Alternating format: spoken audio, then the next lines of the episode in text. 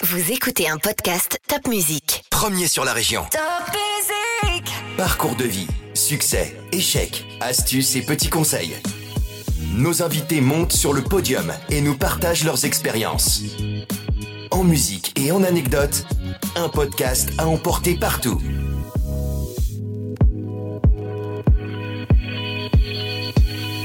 Je pense que les promoteurs aujourd'hui, autant que les architectes, autant que les élus, ont le devoir de, préserver ce patrimoine ancien, de préserver la culture et l'environnement dans lequel on vit. Plus on est capable de regarder loin dans le passé, ça nous permet de mieux lire le présent. Ce qui est noble dans notre euh, métier, c'est de participer aussi à, la vie des gens, de participer à promouvoir ce lieu de vie, de bien-être. Georges Bousleman est un homme chanceux. Quand on ne sait pas choisir, lui a-t-on dit adolescent, on laisse la chance le faire pour vous. C'est comme ça qu'il arrive à Strasbourg à 19 ans, fuyant son Liban natal en guerre. La chance avait choisi l'Alsace pour cet étudiant en génie civil. En l'an 2000, il crée la SAS 3B Promotion Immobilière, animée par une mission, redonner une âme au lieu qu'il construit, puiser dans leur histoire pour leur donner une nouvelle vie.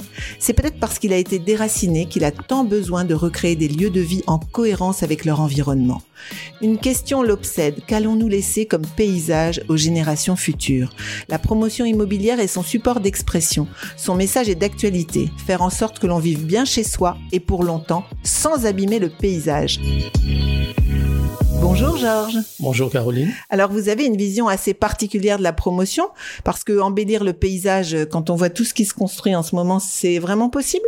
Il est toujours possible d'améliorer notre environnement. La difficulté, c'est c'est d'essayer de, de partir d'une racine, d'une histoire et d'essayer de la préserver et de la faire euh, de la faire fructifier, de la faire savoir, de la de la développer. En faisant davantage attention à l'environnement dans lequel on construit, oui, on peut améliorer euh, la vie de, des habitants. Tous les bâtiments ont une histoire? Tous les bâtiments euh, ont une histoire, n'importe quel terrain a une histoire. Même les champs ont une histoire. Le sens de, de découpage parcellaire a une histoire. Chaque bâtiment a une histoire et souvent cette histoire, elle est une couche sur une autre histoire. Le tout, c'est d'essayer d'aller d'abord, avant de définir le programme, c'est avec les architectes, d'aller prendre un historien, d'aller découvrir l'histoire des lieux, faire euh, ressurgir cette mémoire et demander des architectes de la réinterpréter. De cette façon, on est dans la continuité de l'histoire des lieux et c'est ça qui rattache davantage les gens à leurs racines à leur culture. On a une responsabilité dans ce domaine. C'est pas de construire euh, n'importe comment, c'est de faire attention aussi à cette intemporalité du geste pour qu'on s'inscrit dans la durée. Un immeuble euh, qui respecte son environnement, qui est construit avec des matériaux nobles, des, des façades euh, joliment traitées dans le respect des lieux, sans fantaisie, peut embellir la ville. Un bâtiment qui est mal conçu, c'est du consommable, il peut enlaidir la ville. Et je regrette que depuis les 30 dernières années en France, on a laissé faire euh, beaucoup de choses, euh, une atrocité. On est en train de défigurer totalement, pas seulement le paysage, mais notre propre histoire et notre propre culture. Et je pense que les promoteurs aujourd'hui, autant que les architectes, autant que les élus, ont le devoir de, de préserver ce patrimoine ancien, de préserver la culture et l'environnement dans lequel on vit. On va revenir euh, sur ce sujet euh, épineux, parce qu'on va parler des élus, on va parler des promoteurs, mais j'aimerais bien avoir un petit retour sur votre histoire. Comment vous êtes euh, arrivé à Strasbourg? Oh, c'est une longue histoire. J'avais commencé mes études à l'université Saint-Joseph dans la, la direction et d'obédience jésuite française. Et Donc au Liban? Au Liban, tout à fait. On était sur le point de, de conclure la deuxième année, la guerre éclate, et puis la direction s'est sentie un peu responsable des étudiants qu'elle. Ils nous ont proposé de venir en France, et pour ceux qui faisaient génie civil, on était venu à Strasbourg, euh, et pour ceux qui faisaient génie électrique, euh, étaient partis à Nancy. Donc voilà comment je me suis retrouvé un soir euh, d'un 25 septembre euh, 85 à Strasbourg. Et donc vous étiez seul, sans famille, avec des amis? Comment ça s'est passé? Oui, on était un groupe, euh, en fait c'était toute la classe qui était venue, on était un groupe de 25. Ah, donc 27 vous étiez logés tous ensemble, il y avait une organisation? Tout à fait, tout était pris en charge. euh, à l'époque, on avait une bourse d'études, euh, parce que le propriétaire de l'université Saint-Joseph, c'est n'était rien d'autre que celui qui est devenu par la suite euh, notre euh, Premier ministre, qui était euh, Monsieur Rafik Hariri, et c'est lui qui nous a offert une bourse d'études pendant 18 mois. Euh, c'est là où j'ai pu faire euh, la deuxième année de l'IUT et ensuite euh, une année de licence en technologie industrielle. C'était la formation qui était prévue initialement mhm. par l'Université Saint-Joseph, qui a été en quelque sorte sous-traitée à l'Université Robert Schumann à Strasbourg. À Strasbourg. Et quand vous arrivez comme ça, vous vous sentez vraiment déraciné, vous perdez vos repères? Vous aviez toujours vécu au Liban avant? Oui, j'ai toujours vécu au Liban avant. Effectivement, l'image qu'on a de la France, c'est l'image de, de, Paris, de la Tour Eiffel, de la Côte d'Azur, de la Dolce Vita, etc. Débarquer, juste pour la petite histoire, débarquer à Strasbourg à minuit, le premier contact avec un Français, c'était un... C'est pas la fête. Hein. vous doutez bien, à, minuit à la gare, c'était un, un glodo qui me demandait une clope. Et pour moi, dans ma tête, je m'attendais à voir dans chaque Français un Voltaire. me retrouver face à cette liberté, j'avais qu'une envie, c'est de reprendre le train dans l'autre sens. Mais bon, après, on s'y fait. C'était une, découverte, un changement de, mode de culture, quoi qu'on dise, même si on est euh, très francophone au Liban. J'ai appris le français euh, à côté de l'arabe euh, dès, dès, la maternelle, j'ai envie de dire. Mais euh, ça n'empêche, ça reste quand même euh, des lieux différents. Tout est différent, culture, euh, météo. Enfin, j'ai envie. C'est surtout la météo, la culture. Ouais. L'Alsace était une terre d'accueil. J'ai jamais senti être différent. Mais je sais pas si c'est une question de culture chrétienne à la base ou j'en sais rien. En tout cas, j'ai jamais senti cette différence fondamentale. Effectivement, ils adorent, euh, comment dire, le, la choucroute. La choucroute et au Liban, on adore le taboulé, mais en dehors de cette plaisanterie, il y a beaucoup de points communs.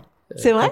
Beaucoup de ah points communs. Surtout, je retrouve ça dans les villages alsaciens et sur les points essentiels de la vie. On a des choses euh, communes. C'est pas très facile de vivre, euh, d'arriver de vivre seul quand on quand on est coupé de sa famille ou on est choyé. Euh, J'avais mon petit monde, euh, mais bon. Il faut du courage pour partir. C'était une obligation parce que de toute façon, quand on est dans cette situation dans un pays en guerre, on n'a pas d'autre choix euh, que de regarder devant, c'est marche ou crève. On n'a pas d'autre choix au Moyen-Orient euh, que de réussir, et la réussite passe avant tout par euh, l'acquisition des connaissances. Donc, j'avais pas d'autre choix que de faire mes études ici. Vous avez appris l'arabe à vos enfants? Non, une langue est toujours une richesse. Je suis marié à une Allemande, ils parlent l'allemand, ils parlent l'anglais, ils parlent le français. C'est vrai, j'ai pas eu beaucoup de temps euh, de leur enseigner, mais je ne peux que les encourager. J'essaye de reprendre un peu notre langue d'origine, qui est le syriaque euh, pour ma part. Euh, j'aurais aimé aussi que les enfants puissent aller davantage vers cette langue morte aujourd'hui, mais qui a beaucoup d'âme et j'espère qu'un jour elle peut ressusciter. Alors est-ce que vous avez en tête une musique qui vous rappelle un peu ce Liban que vous avez quitté euh, très jeune? Ouf, euh, euh, la première des choses qui me vient à l'esprit, c'est certainement Feyrouz. et puis, vu la situation du Liban aujourd'hui, je dirais Li Beyrouth.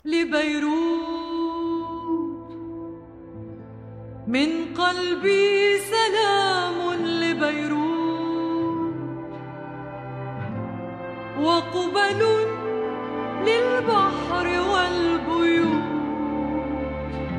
لصخرة كأنها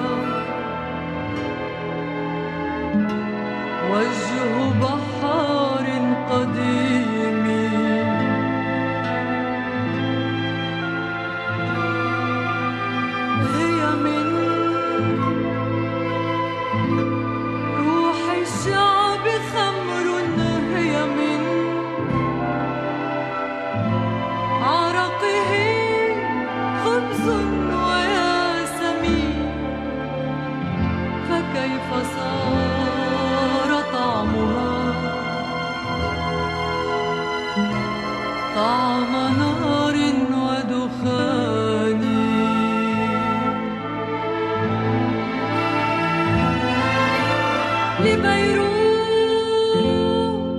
C'est un joli partage. Alors, on revient un petit peu. Donc, effectivement, vous êtes, mine de rien, déraciné euh, très jeune, à 19 ans. Vous rencontrez une nouvelle culture, euh, une- un nouveau mode de vie. Est-ce que ça vous a marqué ensuite quand vous avez décidé vous-même de construire et de créer euh, des bâtiments ou des, ou des logements? Est-ce que vous, vous pensez toujours à ça?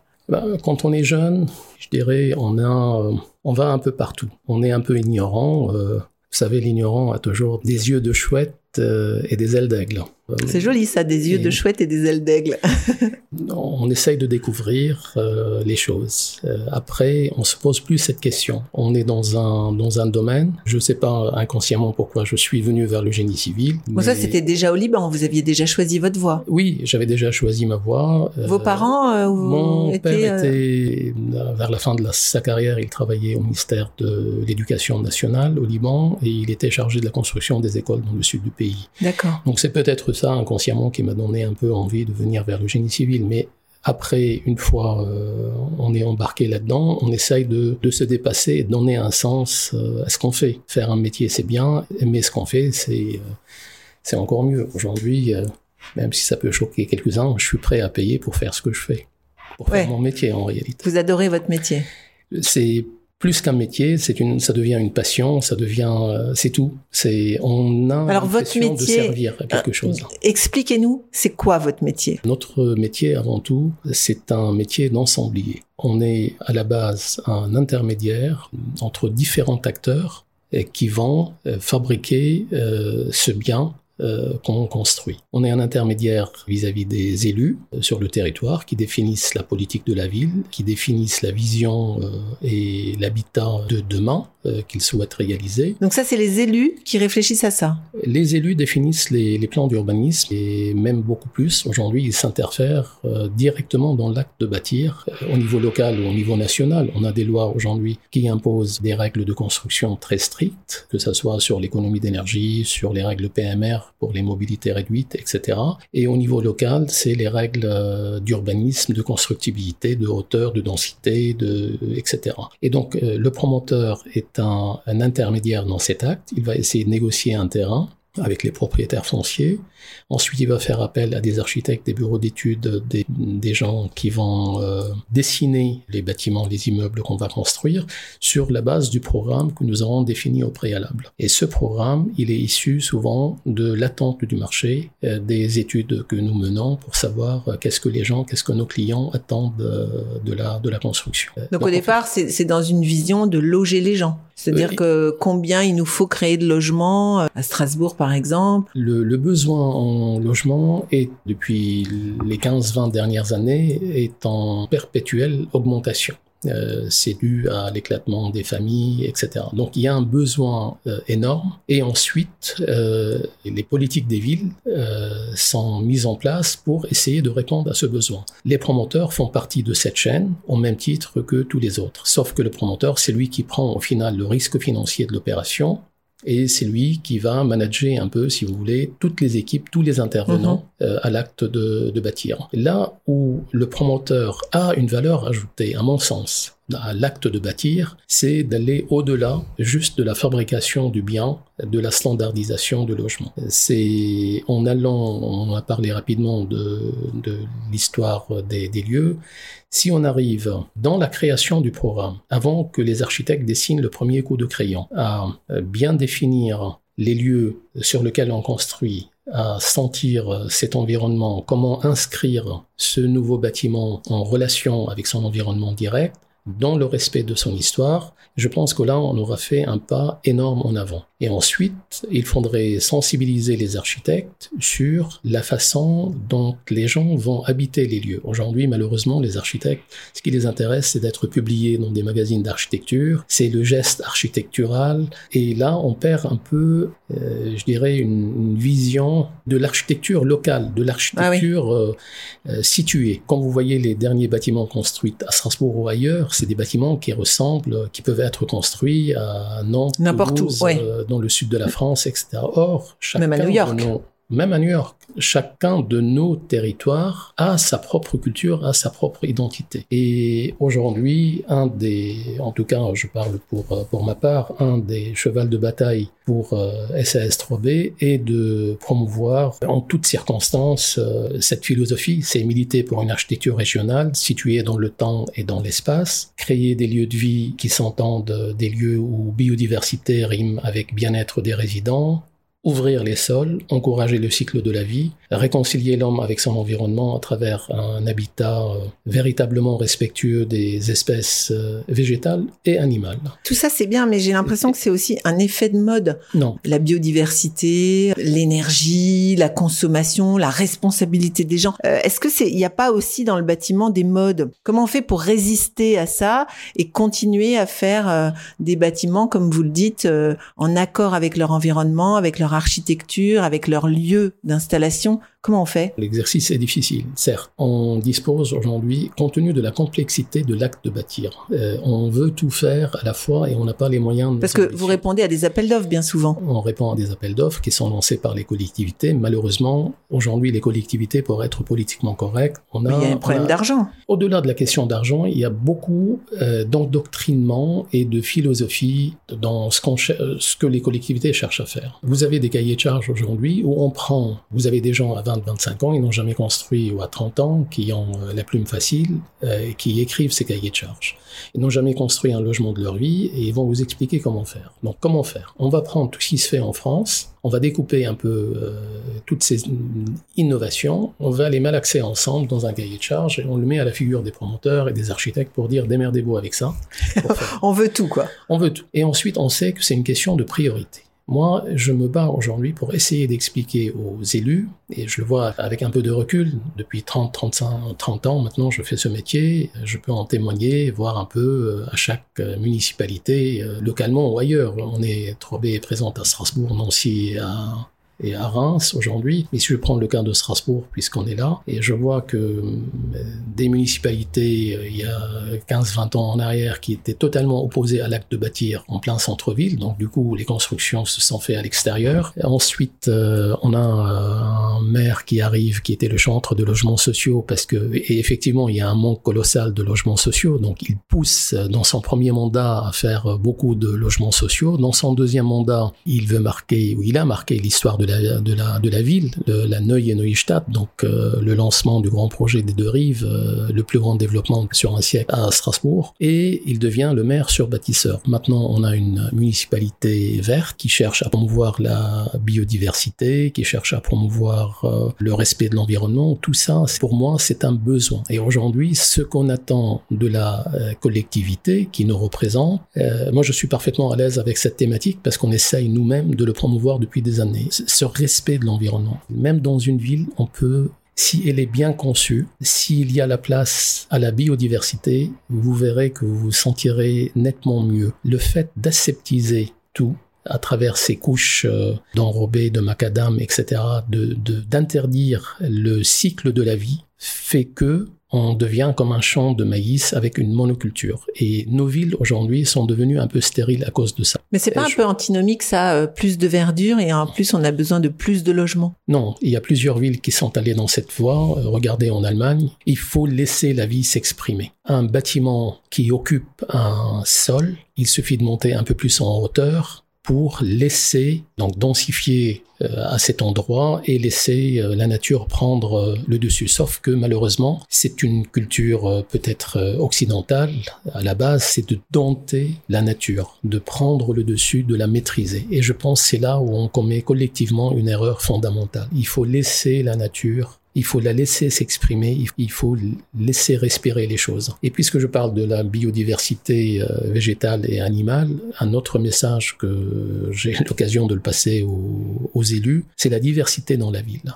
Dans une ville, il y a différentes classes sociales et je pense que au lieu qu'à chaque collectivité veut imposer, je comprends tout à fait qu'un courant politique euh, de droite ou de gauche ouvert qui arrive au pouvoir, il veut marquer son passage par sa philosophie, par son, par sa vision de, la ville. Mais j'espère que la nouvelle municipalité, en tout cas pour ce qui nous concerne, soit aussi consciente de la diversité euh, sur le territoire. Construire des beaux immeubles à Strasbourg, ça nécessite des moyens. Et il y a des gens euh, riches à Strasbourg qui peuvent se payer ça. Les beaux hôtels particuliers du siècle dernier à Strasbourg ne font-ils pas la richesse de notre ville? Ne contribuent pas à cette image positive. Et aujourd'hui, j'essaye de dire, même si c'est un, un, segment de marché qui ne représente que 5 ou 10% sur l'ensemble, mais il faut le prendre parce que euh, les gens qui vont... Ça veut pouvoir... dire quoi, il faut le prendre? Bah, il faudrait autoriser ces constructions de, de, de, très haut standing, que les gens les utilisent durant leur passage sur Terre, mais après c'est un bien commun. Un immeuble bien construit avec des matériaux nobles, des beaux immeubles, contribue aussi à, à améliorer euh, l'environnement des gens d'une façon générale. Mais là, encore une fois, excusez-moi, mais est-ce qu'il n'y a pas une question de goût? Ceux qui nous écoutent n'habitent peut-être pas tous à Strasbourg, mais il y a des réalisations qui ont été faites ultra modernes, dont on a énormément parlé. Est-ce que c'est une réussite, ça? Est-ce qu'on a tenu compte de l'histoire de Strasbourg? Moi, je crois beaucoup. Quand on parle d'une architecture située, c'est de repartir de la mémoire des lieux, de l'histoire des lieux et d'essayer de la développer. Je vais prendre pour illustrer mes propos les haras de Strasbourg. Les haras. Donc pour resituer, les haras, c'était des vrais haras qui étaient au centre-ville, donc avec des chevaux euh, et qui a été complètement réhabilité. Un très grand restaurant et puis un hôtel. Tout à fait. La première partie des haras a été lancée par euh, Jacques Maresco pour créer le, campus autour de l'IRCAD et c'est une des très belles réussites. Très vite, il s'est aperçu que l'hôtel est devenu un peu exigu euh, pour ses propres besoins euh, de formation à l'IRCAD et quand euh, les diaconesses ont décidé de, de quitter les lieux pour aller à Arena, il y a eu un accord entre Jacques Maresco et les diaconesses pour reprendre la clinique de la main et tout ce qui entoure. Et c'est là où nous sommes intervenus avec deux casquettes. La première en tant qu'assistant à maître d'ouvrage pour le compte de l'IRCAD, pour faire toute la partie programmation de l'hôtel, du spa, de l'hôpital et une petite euh, résidence. Et la deuxième partie, c'était de la promotion immobilière avec la rénovation du bâtiment à l'entrée. Ce bâtiment était construit en 1750 euh, sur un lieu occupé depuis le Moyen Âge.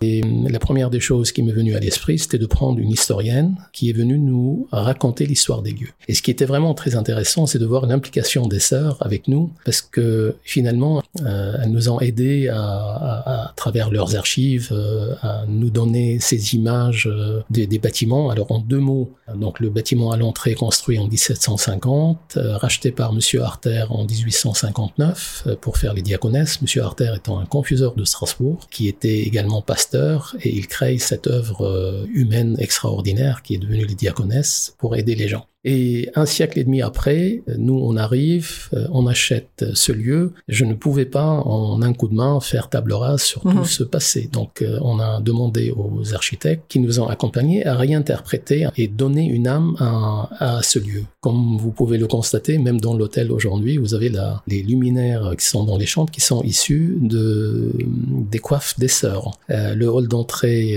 de l'immeuble d'habitation que nous avons fait, c'est euh, c'était la clinique de la main, vous doutez bien, euh, un bâtiment euh, retravaillé dans les années 80 avec ses codes de l'époque. Donc là, il a été retravaillé euh, avec des matériaux comme le grès des Vosges, mais toujours dans cet esprit un peu monacal de donner un peu une âme et toujours dans la recherche de, préserver cette histoire des lieux. Et, du coup, l'idée, l'idée, c'est qu'en fait, ce bâtiment, ce que vous voulez, c'est qu'il perdure, c'est qu'il soit jamais démodé.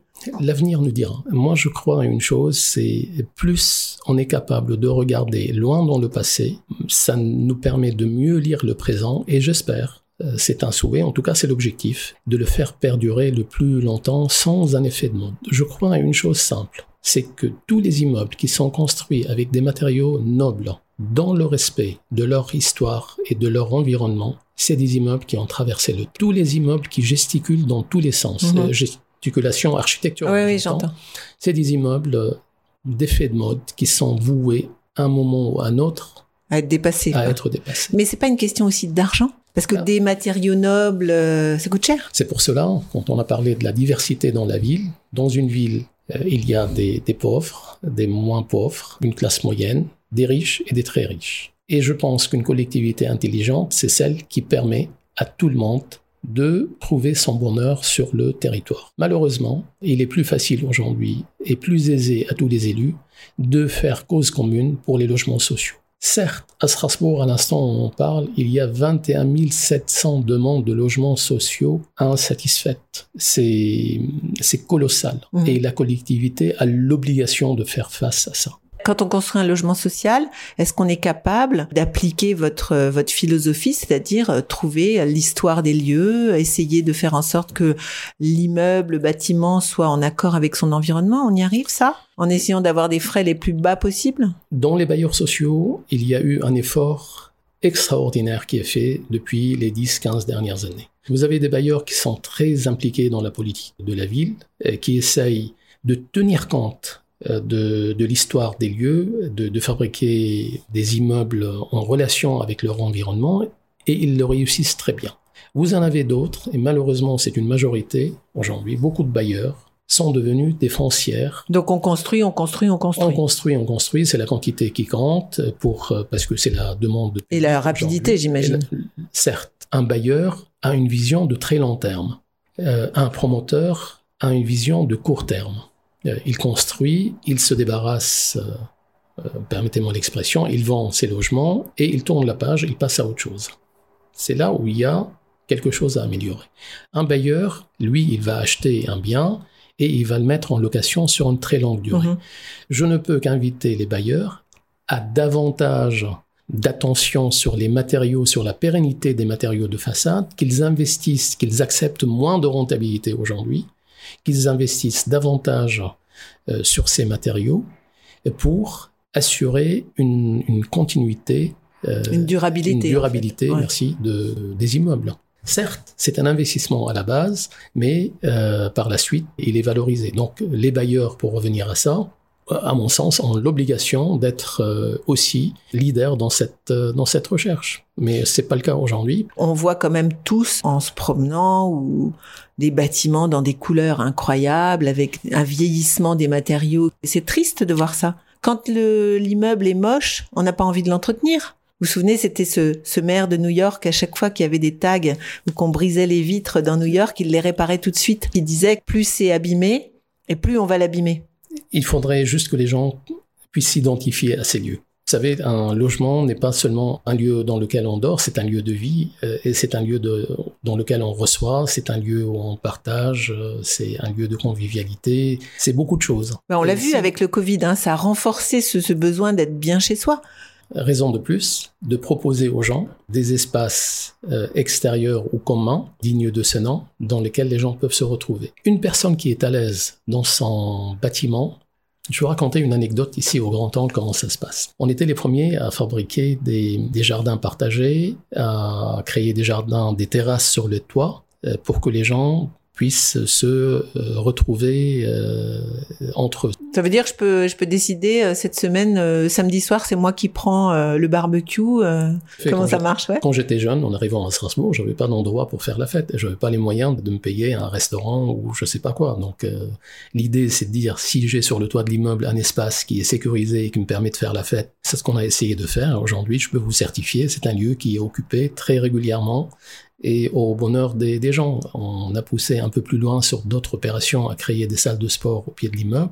C'est pas seulement pour faire du sport, mais également pour que les gens se rencontrent Mhm. les jardins partagés dans, au sein des immeubles. Les gens se retrouvent, partager un moment, discuter avec son voisin, une personne âgée qui discute avec un, un gamin qui joue au ballon, etc.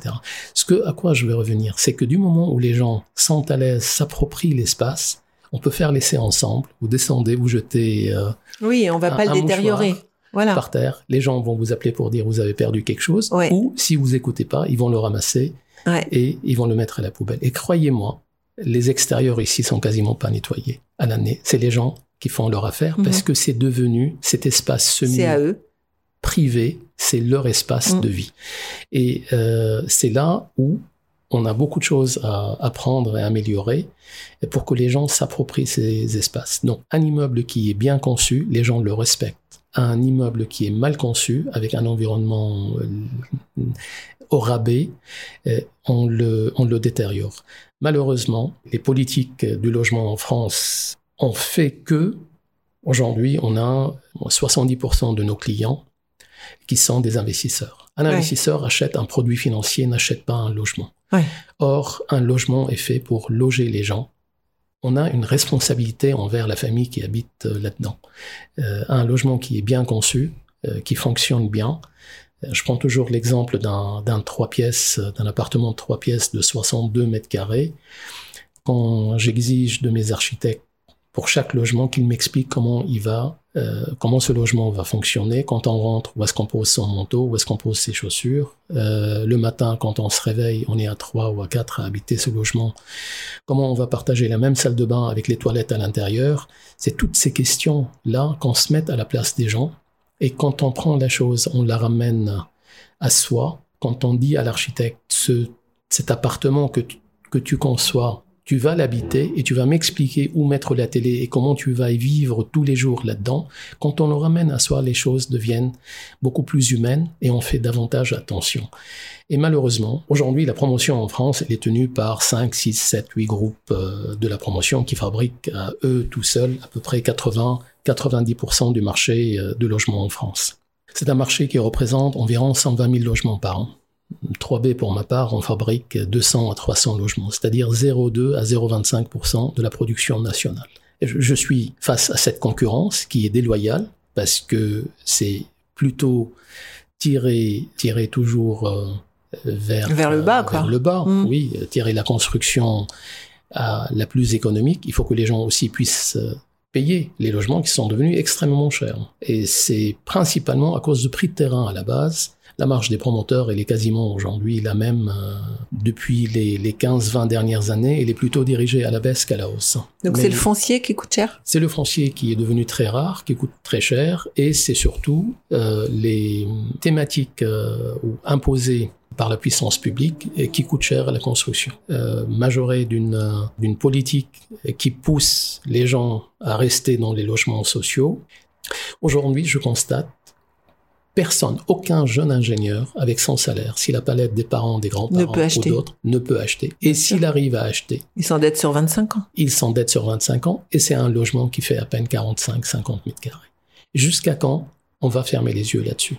Le logement en France, par rapport à ce que les gens gagnent, est devenu excessivement cher. Mais est-ce qu'en France, on fait en sorte que les gens aient envie d'acheter leur logement? Ben, les gens ont envie d'acheter le Mais ils ont envie, mais est-ce que... voilà. Mais les politiques qui sont mises en place, on a essayé, si vous prenez un peu l'histoire du logement en France, l'aide à la, à la pierre, ça n'a pas fonctionné, euh, ce qu'on est en train de pratiquer maintenant. On a essayé les APL, c'est-à-dire l'aide à la personne qui n'ont pas fonctionné. En fait, on détourne tout. Aujourd'hui, c'est difficile de dire, mais beaucoup de bailleurs sociaux sont devenus des foncières pures et simples, déviés de leur mission de base. Ouais. Certes, ils continuent à offrir un service public, Bien que maintenant, Mais à quel on, prix peut- on peut acheter euh, dans un logement social.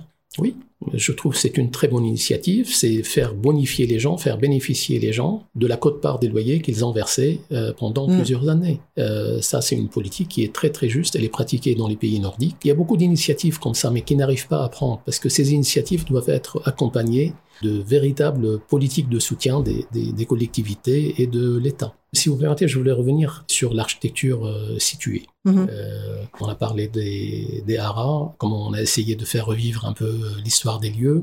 Il y a la COP. Euh, il y a la COP, c'est pareil à la COP. On a commencé par faire appel à un historien qui nous a raconté cette histoire extraordinaire de la COP. Où des Donc la COP, c'est un quartier La COP, c'est un quartier. que, que euh, la municipalité a souhaité réhabiliter, c'est ça? Tout à fait. C'est le plus grand projet euh, à Strasbourg dans, sur, les- une temporalité d'un siècle. Alors, l'hi- l'histoire de la COP, c'est euh, en 1902 précisément. Ce sont quelques paysans qui en avaient marre de, de travailler la terre et de venir vendre à bas prix euh, leur, Leur production euh, leur production à, à Strasbourg. Ils se sont regroupés. Ils ont pris un premier local qui était, euh, c'est à la Petite France. Et donc, c'était la vente directe producteur aux consommateurs.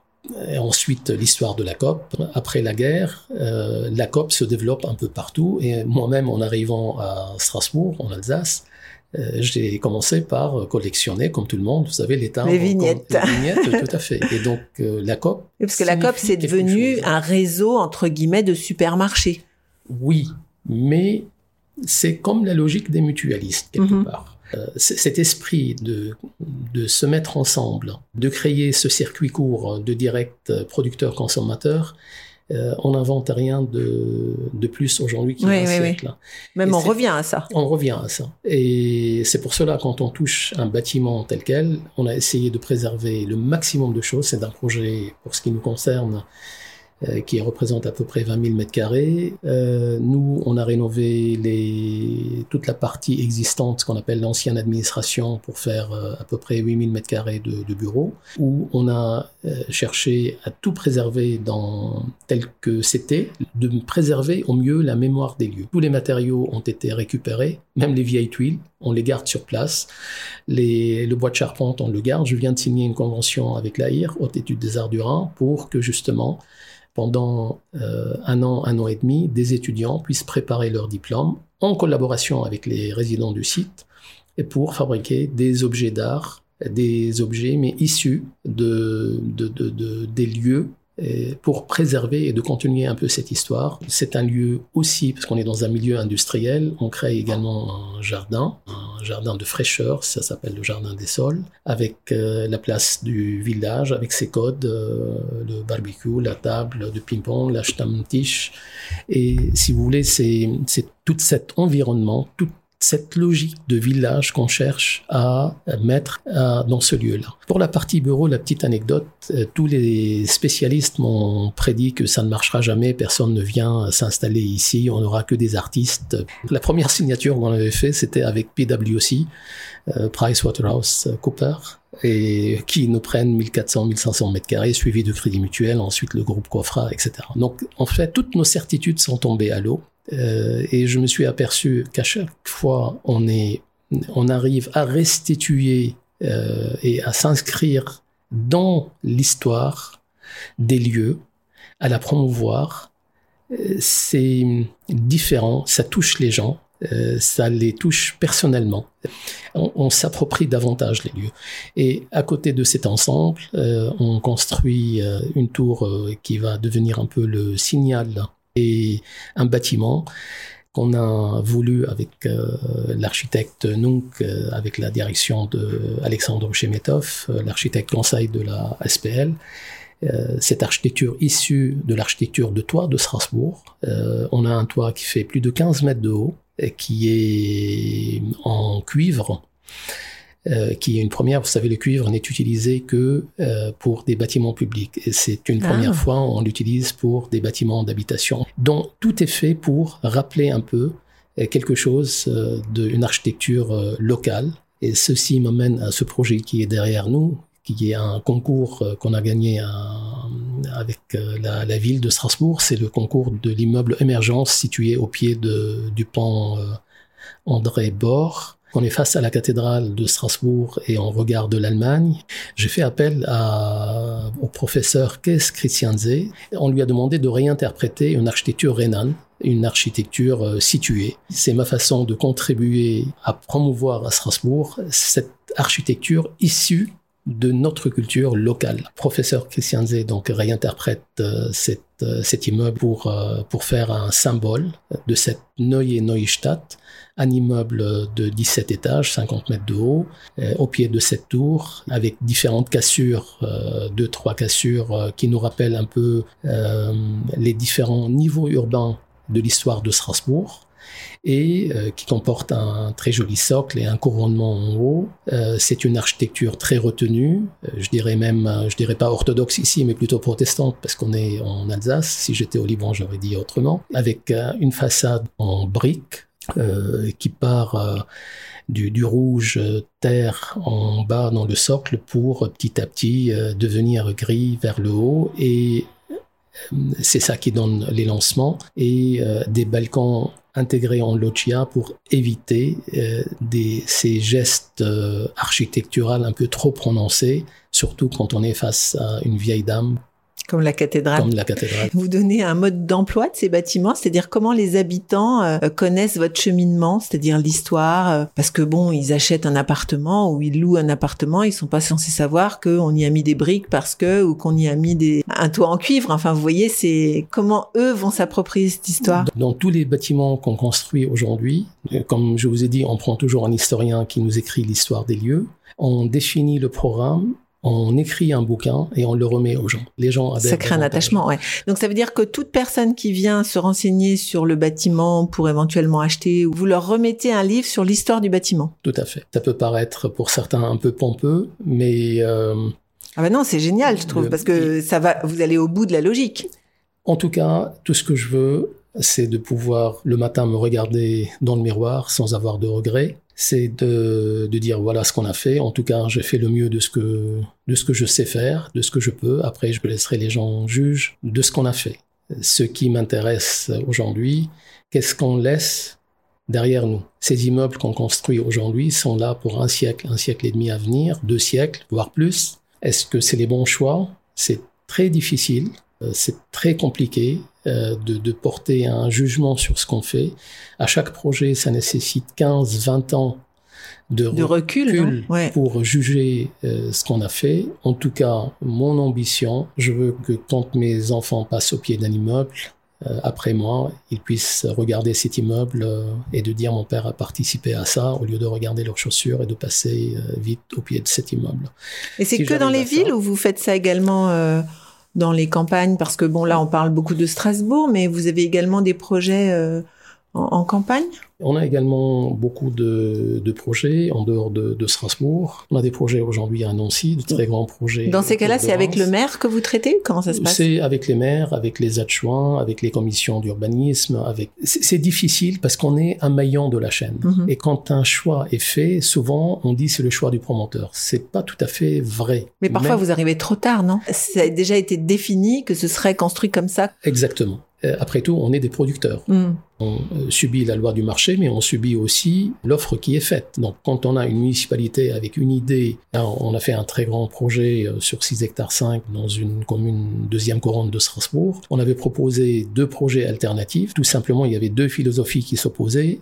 La première, c'est de dire la ville c'est construit comme des strates euh, à travers le temps et donc l'architecture qui est dedans elle est diverse parce qu'elle ressemble à ces différentes époques. Et euh, l'autre philosophie qui est euh, qu'on trouve beaucoup aujourd'hui en Suisse ou en Autriche en disant ce projet est fait dans le temps et à un moment donné de la ville donc il est normal qu'il puisse avoir une seule expression mhm. architecturale. J'avoue que euh, j'ai du mal à juger euh, ces réalisations. Il faut le temps et toute la difficulté, c'est ça. Donc, mais le temps, vous en avez besoin avant aussi, parce que faire venir l'historien, comprendre la nature des lieux, etc. Peut-être que pendant ce temps, les autres, les concurrents, ils ont déjà remis leur projet? Exactement. Mais j'avais un prof qui me disait toujours, j'ai eu euh, l'occasion de faire une, une, formation, un, diplôme à l'ESSEC, et j'avais comme intervenant Jean-Paul Lacaze, qui était directeur de l'EHPAD, l'établissement de la défense. C'est un monsieur qui a participé aux plus grandes constructions euh, qu'un architecte ou un ingénieur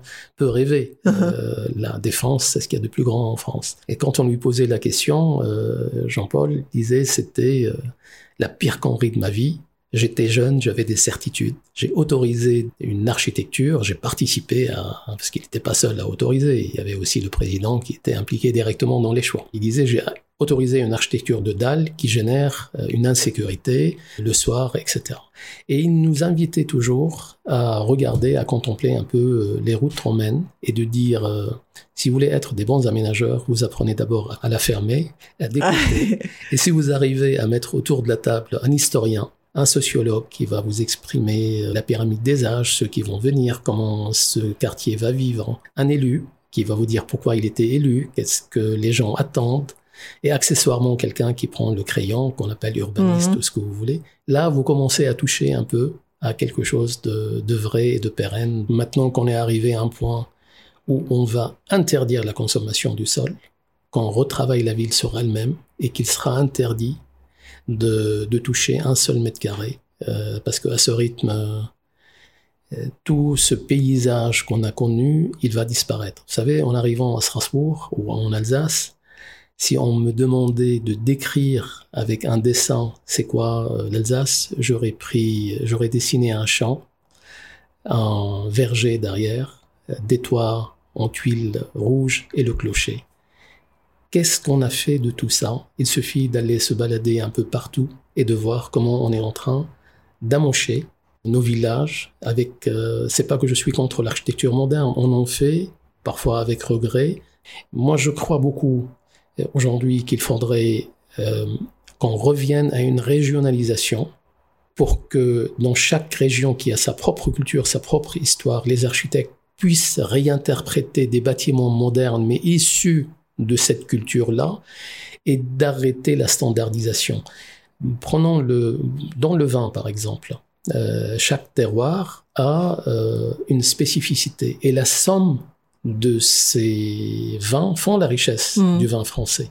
Euh, c'est c'est comme les supermarchés. Euh, regardez les hypermarchés. Euh, dans, avec une autre casquette familiale, on est industriel en Allemagne, de par mon épouse. Euh, c'est le groupe Wanzel. Les- il n'y a plus la place pour les grands hypermarchés. Small is beautiful.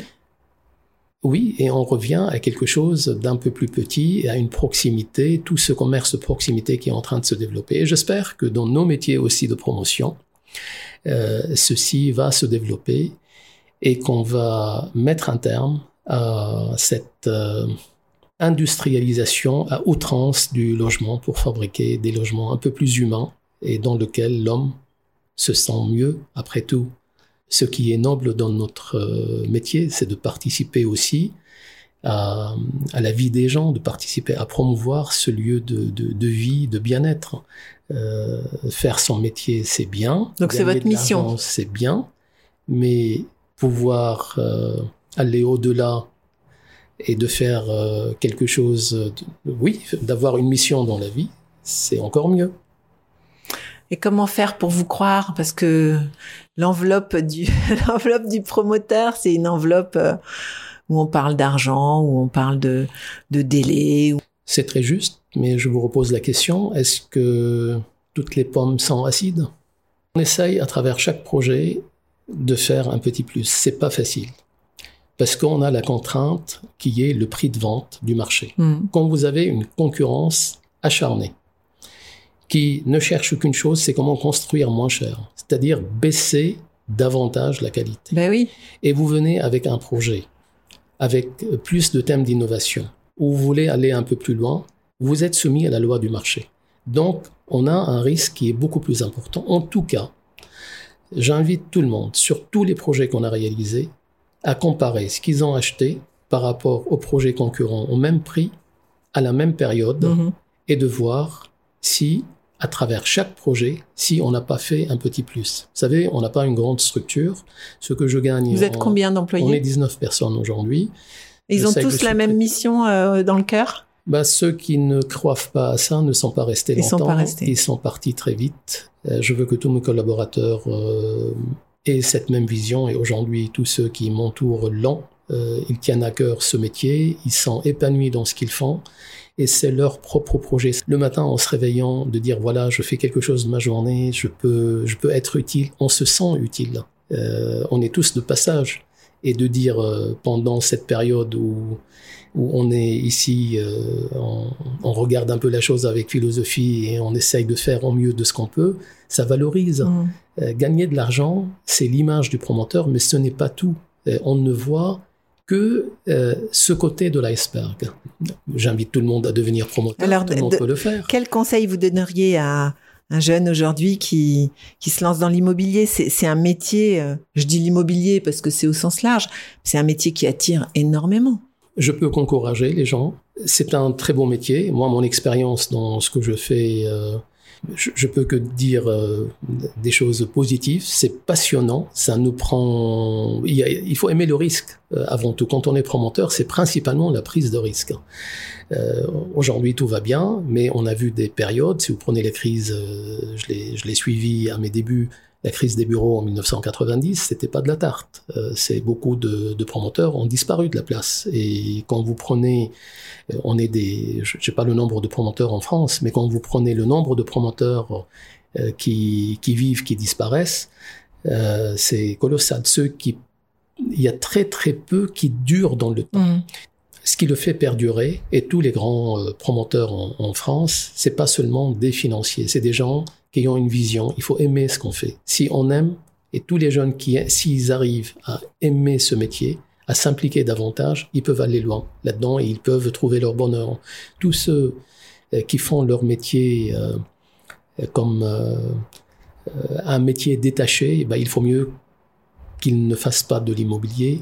Euh, si on n'a pas cette boule au ventre, euh, si on n'aime pas la prise de risque, si on n'aime pas les gens, si on n'aime pas... Oui, c'est ça, il faut aimer les gens aussi, parce qu'on on construit leur, leur logement, c'est peut-être la chose la plus importante finalement. C'est une responsabilité mmh. avant tout. Il faut que les gens, que les promoteurs et tous ceux qui travaillent, euh, et les architectes, euh, le prennent comme une responsabilité et pas seulement un geste pour... Euh, exprimer euh, sa vision tout seul. Mmh. C'est, mmh. on est au service des gens. Vous savez, 3B n'existe pas sans ses clients. Et je me battrai, et c'est souvent c'est là où on a une incompréhension avec les élus, c'est je me bats pour préserver les intérêts de ceux qui me font vivre. Je n'existe pas sans mes clients. C'est un devoir, c'est une responsabilité. Je veux devoir pouvoir regarder chaque client en face et lui dire, je fais mon métier. Oui, j'ai gagné de l'argent. Mais c'est pas une honte de gagner de l'argent. C'est ça qui nous fait vivre et qui nous fait tourner la machine. Sinon, euh, ça s'arrête demain. Mais lui dire aussi, j'ai fait le mieux de ce que je peux, de façon à ce que l'argent euh, que vous avez donné, une, famille s'est endettée pour 20, 25 ans pour nous acheter un logement. Comment voulez-vous que je regarde ces gens droit dans les yeux si je ne m'étais pas donné tous les moyens de faire au mieux de ce que je peux. Je ne sais pas si on réussit toujours. Après, c'est à eux de juger.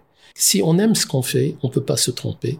Il faut être sincère. Et mon expérience de la vie, c'est que j'ai toujours, euh, j'ai l'impression d'avoir toujours reçu plus que ce que j'ai donné. Les gens m'ont donné plus que je leur ai restitué. C'est quelque chose qui me tient à cœur à chaque projet en disant je dois faire encore un peu plus parce que euh, les gens m'ont donné et je dois leur restituer ça. Et c'est exactement la même chose vis-à-vis de la collectivité de Strasbourg euh, qui m'a accueilli euh, étudiant sans le sou. C'est dans ces universités où j'ai acquis un socle de connaissances. C'est avec euh, les artisans, les entreprises ici qui m'ont transmis une partie de leur expérience. C'est là où j'ai fait un bout de chemin. C'est ça ma petite réussite personnelle. Et comme je l'ai dit à l'ancien magistrat de la ville, là, euh, à la pointe du Grand Angle, je dis, euh, tu vois cette ville, je l'aime autant que toi. Euh, et je veux pouvoir euh, aussi, à ma façon, lui restituer quelque chose de ce qu'elle m'a donné. C'est ça que j'ai, c'est le sujet qui m'intéresse le plus. C'est qu'est-ce qu'on laisse derrière nous?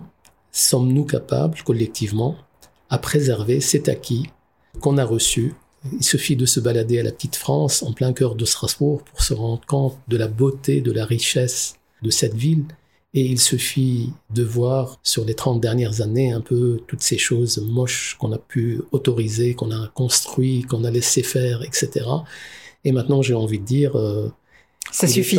ça suffit. Il est temps de, de, revoir les choses et de les inscrire euh, dans une autre euh, perspective, dans, en dans fait. une autre perspective, mmh. dans un temps plus lent, euh, dans cette intemporalité-là. Vous retournez parfois au Liban? J'essaie de retourner euh, tous les tous les ans. Malheureusement, ça fait deux ans, j'y étais pas. J'ai une maison familiale. Nous, c'est une histoire très longue qui a commencé euh, en 1516 euh, dans la région, dans la montagne où je suis, à 900 mètres, 70 km sud-est de Beyrouth. Et donc euh, là-bas, euh, les pierres euh, et les arbres sentent les bousselements. Donc j'ai besoin de retourner me ressourcer. Ma famille, au sens large du terme, est partie en Argentine après euh, des massacres de la montagne libanaise en 1860, et donc c'est en Argentine que se trouve une grande part de ma famille. Et sinon, plus récemment, on a acquis un bien à Beyrouth, euh, à 5-6 km du port, dans un très très bel immeuble.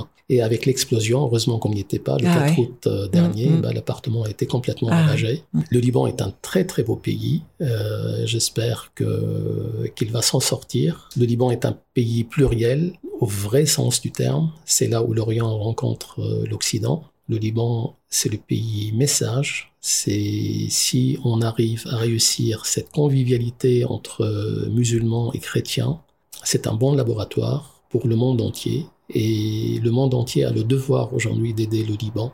Il en va de la, de la convivialité euh, dans le monde entier.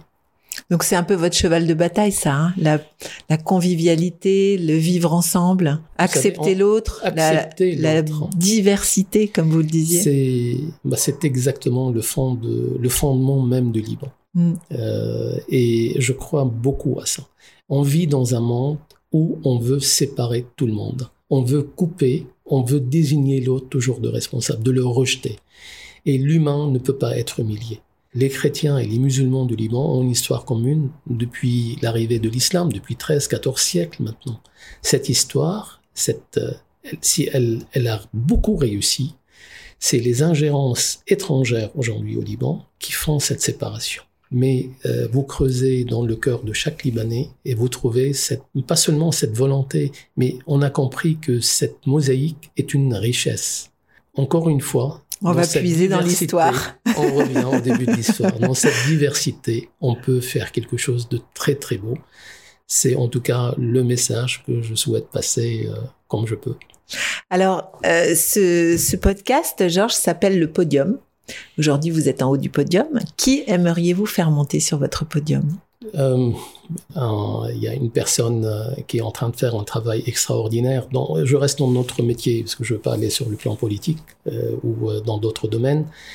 Mais je pense à Antoine Frey, qui a créé une foncière il y a une vingtaine d'années, qui est devenue une très très grande réussite en France. pour les centres commerciaux, c'est lui qui fait à Vandenheim le, shopping promenade là. Promenade, c'est de réinventer un peu le, la façon dont les gens vont faire leur shopping. Antoine est en train de transformer son entreprise en une entreprise à mission. Mm-hmm. Euh, il s'est entouré de gens très compétents, mondialement connus, qui peuvent aussi sensibiliser sur euh, les, les, enjeux de la construction, la façon de consommer. Et quoi qu'on dise, la fin des supermarchés, c'est pas pour demain. Euh, il faut l'accompagner avec un peu d'intelligence et non pas dans des ruptures brutales. Antoine est, c'est un homme qui a une vision euh, qui est euh, très intéressante. Et une autre personne qui me vient à l'esprit, c'est, c'est un entrepreneur local qui fait son chemin sans trop de publicité. Je parle de Claude Choup, l'entreprise Socara aussi. c'est quelqu'un qui mérite d'être plus euh, reconnu dans son engagement, dans la construction et dans, dans ce qu'il fait au quotidien. Voilà. Merci beaucoup. Est-ce que vous auriez euh, une musique qui vous plaît aujourd'hui pour terminer? Ben, Qu'est-ce que vous écoutez euh, quand vous faites vos projets? ben, Je ne peux penser qu'à Sinatra, I Did It My Way. Merci beaucoup, Georges. Merci beaucoup. Merci. And now the end is near, and so I face the final curtain. My friend, I'll say it clear, I'll state my case, of which I'm certain. I've lived a life that's full. I traveled each and every highway and more much more than this. I did it my way. Regrets, I've had a few, but then again, too few to mention. I did what I had to do, and saw it through without exemption. I planned each charted course, each careful step along the byway, and more, much more than this, I did it my way. Parcours de vie Succès, échecs, astuces et petits conseils. Nos invités montent sur le podium et nous partagent leurs expériences.